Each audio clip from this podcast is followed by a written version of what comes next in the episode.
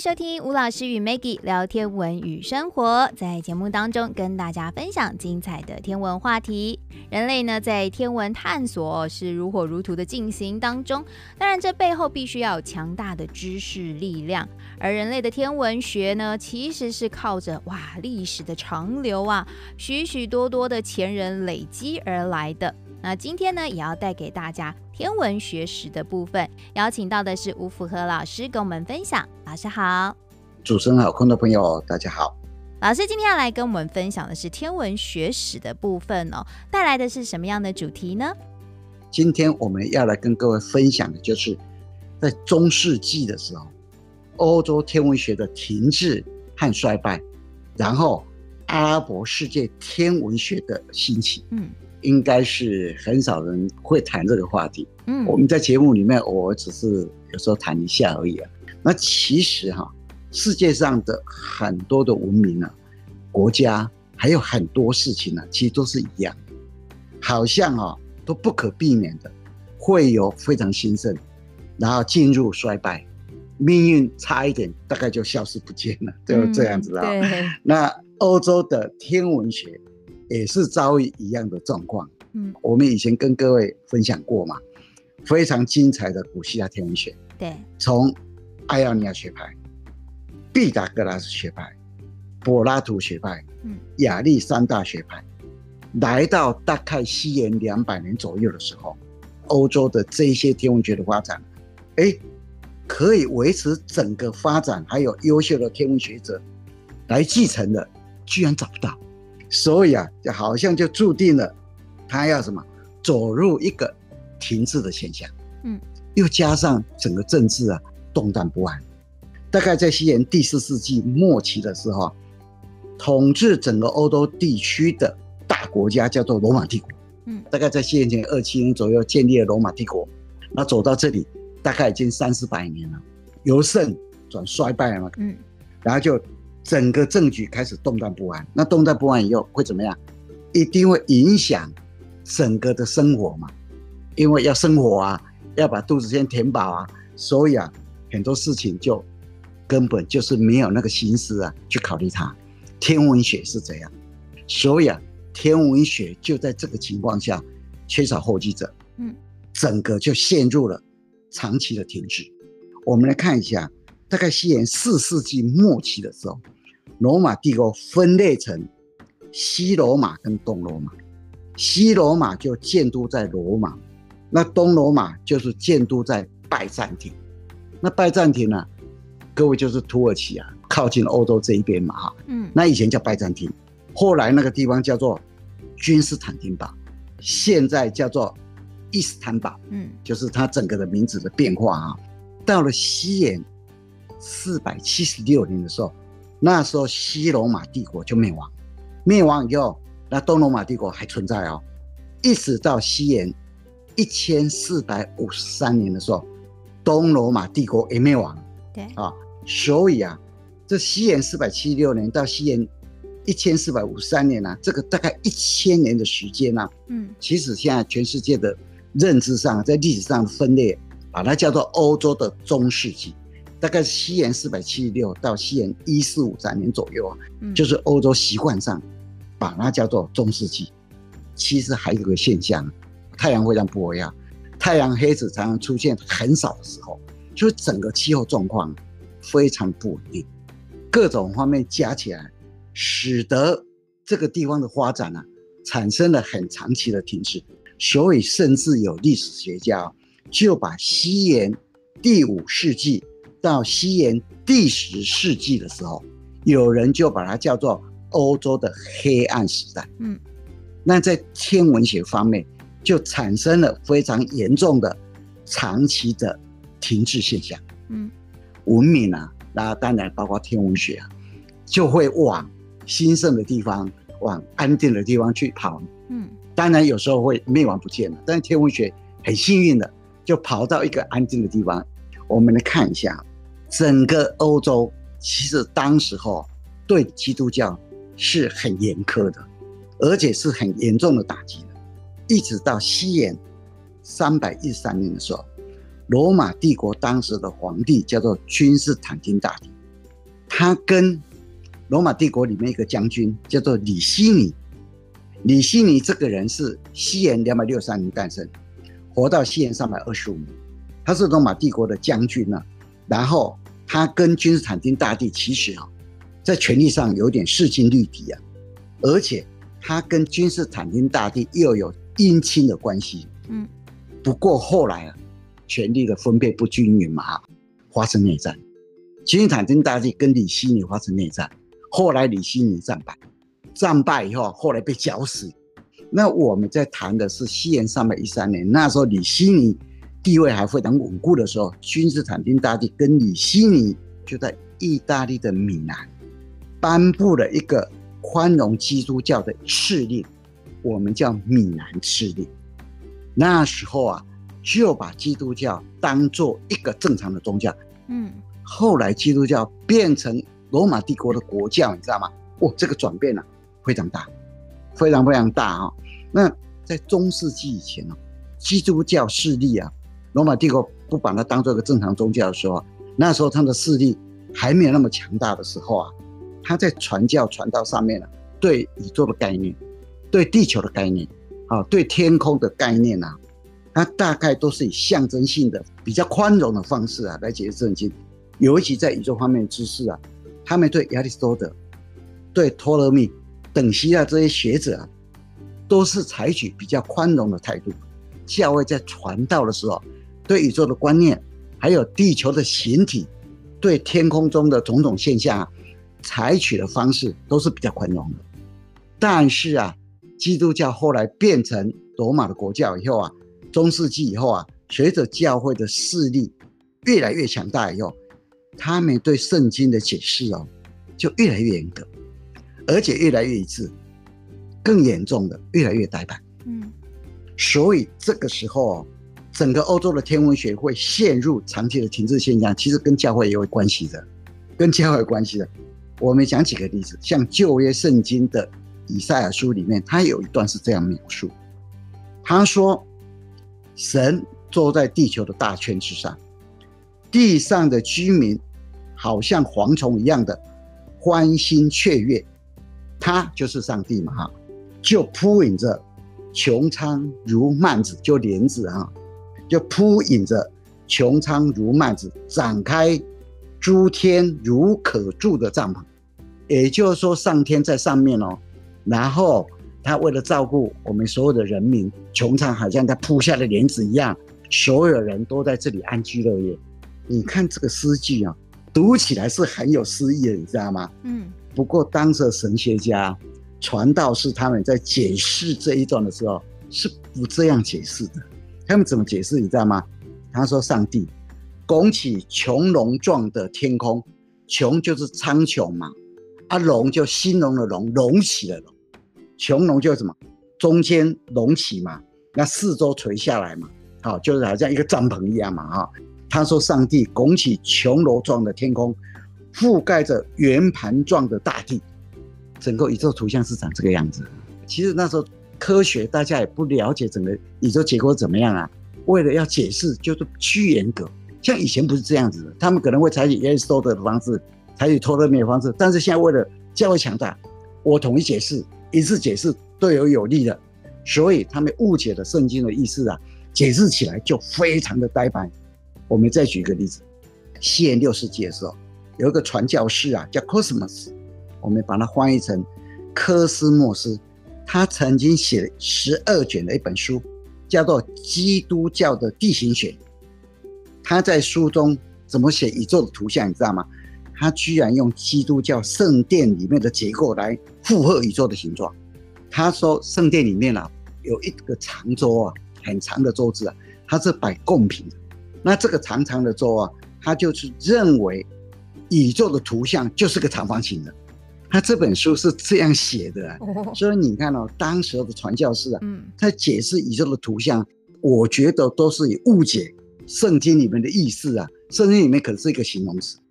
但是啊，他为了方便他传教，就是用他自己的想法，然后写出他们自己的看法。读圣经人都知道，圣殿是当时以色列里面最高的一个祭祀场所。现在圣殿已经不在了，但是基督教徒还有犹太民族啊，以色列的人民啊，就是要恢复圣殿为主嘛。嗯，整个以色列啊，圣殿出现过两次。第一次的圣殿是在西元前九百六七年盖的，后来在西元前五百八十六年的时候被毁掉。毁掉以后，他们又重盖，在西元前五百一十五年，就在原来圣殿的遗址那边又盖起来。到了西元八十七年的时候又被毁掉。嗯，后来就被伊斯兰教啊，都要把它盖在上面，盖了一个叫做奥马清真寺，有人把它叫做金顶清真寺。各位可能呢哈会看过一个在以色列哭墙，哭墙西墙的沿着那个走道啊走上去右边，就是那个奥马清真寺。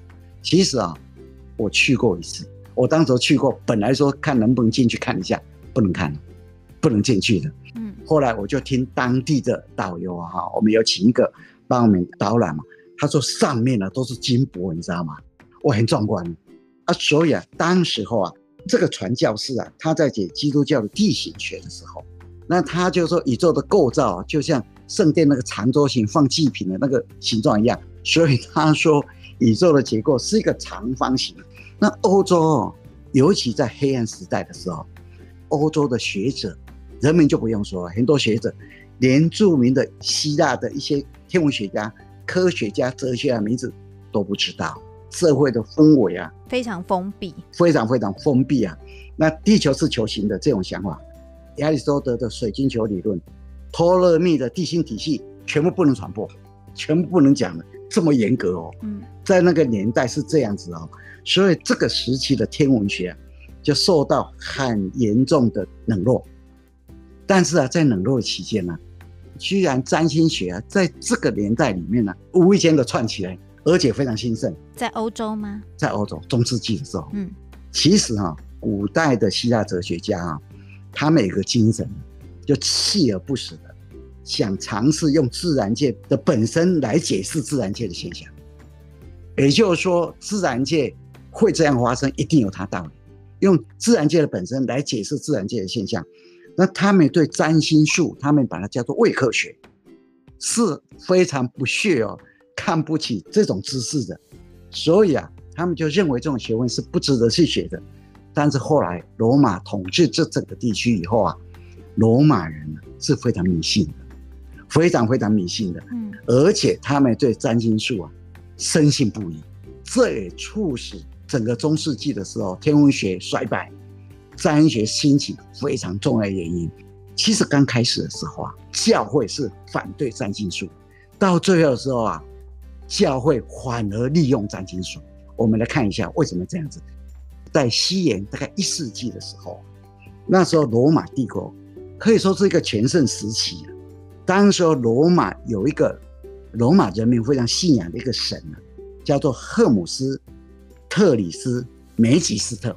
我这个名字很长啊。嗯。有时候我们也会把这个他们信仰的这个神明啊，翻成赫密斯。崔斯莫图也会把它换成这个名字，所以你如果看到赫密斯崔斯莫图，其实就是赫姆斯特里斯梅吉斯特同一个人。这个神奇啊，他有一本书叫做《秘经》，这个《秘经》里面有一个节录啊，叫做《赫密斯崔斯墨图翠玉录》，它里面啊鼓吹天空中的星辰跟人世间的万事万物。是互相有关系的，互相对应的，就提出了黄道十二宫，嗯，分别主宰人体的某一些部分，就在这个翠玉录里面讲。他怎么讲，你知道吗？他说白羊宫主宰人的头部，金牛宫主宰人的颈部，双子宫主宰人的双臂，巨蟹宫主宰人的胸、胃、肺。狮子宫主宰人的心脏还有后背，然后侍女宫就处女宫了，主宰人的腹部、内脏。天秤宫主宰人的臀部，天蝎宫主宰人的膀胱跟生殖器，射手宫啊主宰人的大腿，摩羯宫主宰人的膝盖，还有宝瓶宫就水瓶宫。主宰人的小腿，还有双鱼宫主宰人的双脚。嗯，后来哦，你不要小看这个，因为罗马刚全盛的时候，他是非常迷信的，而且非常相信占星术的。这个知识就广为流传，而且广为发展。到了中世纪的时候啊，变成在占星上的重要来源。理性的天文学不知道没有关系，但是占星学你就是要了解。那刚开始的时候，教会的影响力越来越强大的时候，教会对占星术他的一个态度是持着反对立场。哦，我们举一个例子，像早期西方天主教的一个神学家，也是个哲学家，叫做圣。奥古斯丁，他是西元三百五十四年到西元四百三十年的人，他有一本很有名的著作，叫做《上帝之城》，有人把它翻成《天主之城》，里面内容是这样讲的：所有认为天空上的星星，所有的星辰会决定人事吉凶的人，都要闭上嘴巴。因为这种见解完全否定了上帝的存在，他这一本书里面就这样告诉你哦。嗯，圣奥古斯丁他过世以后啊，天主教是把他封为圣人的，又把他叫做教会的圣师啊。那东正教也把他封为圣人的，所以这个人呢、啊，在天主教里面是有一个很崇高地位的。那这本书是很重要的，所以你看当时候啊，天主教、基督教他们的态度啊。说你不能天上星辰预测人的吉凶的，这是上帝的事情，不是你的事情了，非常非常反对的。嗯，所以当时的教会啊，他是反对占星术，但是你仔细去看，他是反对占星术啊，居然藐视上帝的权威。他不是反对占星术里面的奇奇怪怪的一些什么占卜出来的一个结果啊，呃，荒谬的一些行为，不是。嗯，他是反对，哎，你把上帝放在哪里？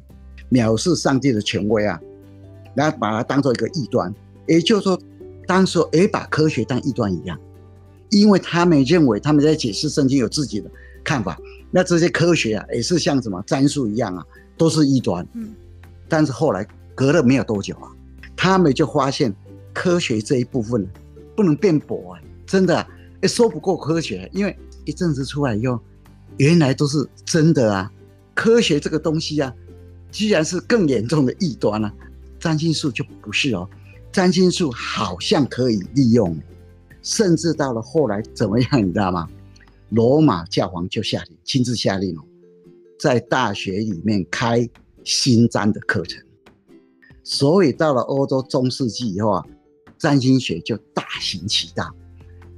当时欧洲的人民啊，各项活动大概都会请占星学家来替他们占卜一下。整个占星术啊，真的大行其道，所以天文学家都要兼占星学家，甚至成为国王的御用的星象学家。最有名的例子呢，就是丹麦的天文学家兼占星学家兼炼金术的第谷。嗯，第谷啊，就是一个非常有名的例子。第谷曾经是腓特烈二世，腓特烈二世是奥尔登堡王朝的丹麦跟挪威的国王。就在他旁边了，帮他占卜用的。呃，哪一个什么重要仪式要举办啊？跟哪一个国家要谈判啊？进行什么会议啊？地谷都要占卜的。后来惠特烈二世过世以后啊，后来他变成神圣罗马帝国皇帝鲁道夫二世的御用的占学家。嗯，这个就是非常典型的一个例子。在这个年代里面呢，欧洲在中世纪的时候，就是理性的天文学整个没落。嗯。这个时候啊，居然在阿拉伯世界啊，出现了一个欣欣向荣的一个景象，完全不一样的景象。嗯，阿拉伯世界出现了一个人，他叫做穆罕默德，他在西元五百七十年诞生，然后西元六百三十二年的时候过世。那穆罕默德他创立了一个大家非常熟悉的伊斯兰教，那伊斯兰教里面有一本非常重要的经典。叫做《古兰经》，那在《古兰经》里面有关天文的部分，还有它的传道者都比较深入的去解释，而且《古兰经》里面哦，对天文的描述啊，使得这些传教者啊，为了要正确的解释《古兰经》，或是要遵循《古兰经》里面的教义里面的规定，他们就没有那么的严格，没有那么的呆板。我们举一个例子啊，在伊斯兰教的《古兰经》里面，他曾经这样讲过，他说：“真主为你布置了群星，让你在黑暗的大地上和海洋中得到了指引。”然后又提到，他们向你询问月相的盈亏变化，你就说这些业相的变化为人们的日常活动。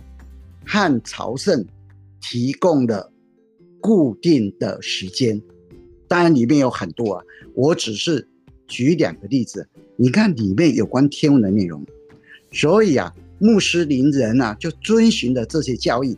他们为了要了解《古兰经》里面的天文的部分，而且月相的变化，他们就做出制造出很多优良的导航，还有观测仪器，嗯，甚至。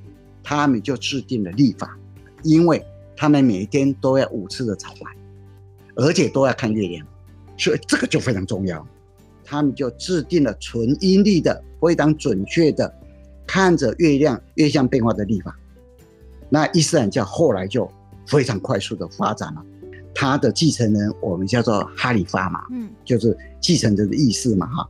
那哈里发的权力就很大啊，政治、宗教。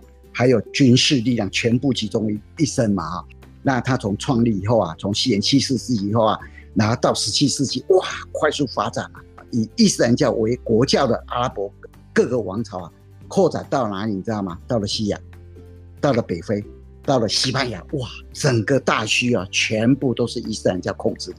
那当然，伊斯兰教的一些国家到了西元十三世纪到十五世纪的时候啊，在西亚地区。蒙古崛起，后来就有些地方被蒙古人给占领。不过占领以后啊，所延续的还是伊斯兰文化的延续。所以我们常说，从西元七世纪到西元十五世纪，整个是伊斯兰文化的大区域。所以在天文学里面，我们就把它叫做阿拉伯天文学、伊斯兰天文学。或是穆斯林天文学，啊，从七世纪到十五世纪啊，发展起来非常的精彩，而且欣欣向荣。那在这个时候啊，产生了三个非常重要的学派。第一个学派叫做巴格达学派，第二个学派叫做开罗学派，第三个学派叫做西阿拉伯学派。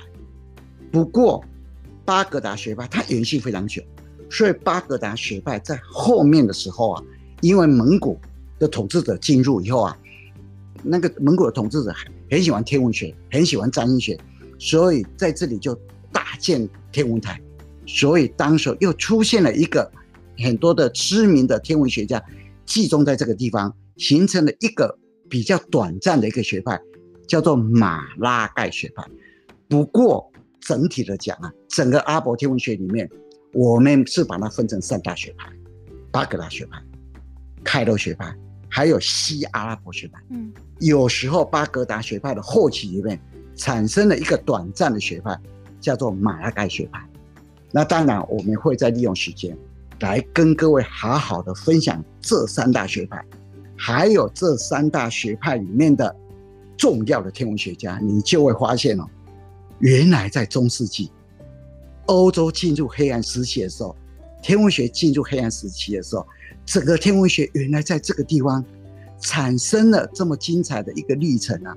这么多的阿拉伯天文学家在这里努力的经营呢，我们以后再利用时间再来跟各位分享。好，我们今天。就先跟各位分享到这个地方。好的，这是今天的老师带来关于天文学史的部分哦。那其实，在中世纪欧洲进入到天文学的黑暗时期，哎，另外一颗闪亮之星就要发光，就是在伊斯兰阿拉伯世界当中。那这一段的天文学史的部分，当然也是非常重要哦，因为它接续着还影响着后期到了欧洲文艺复兴时期，其实也带来非常重要的影响。那今天先跟大家聊到这个地方，也谢谢老师带来精彩的分享，谢谢老师，谢谢谢谢大家。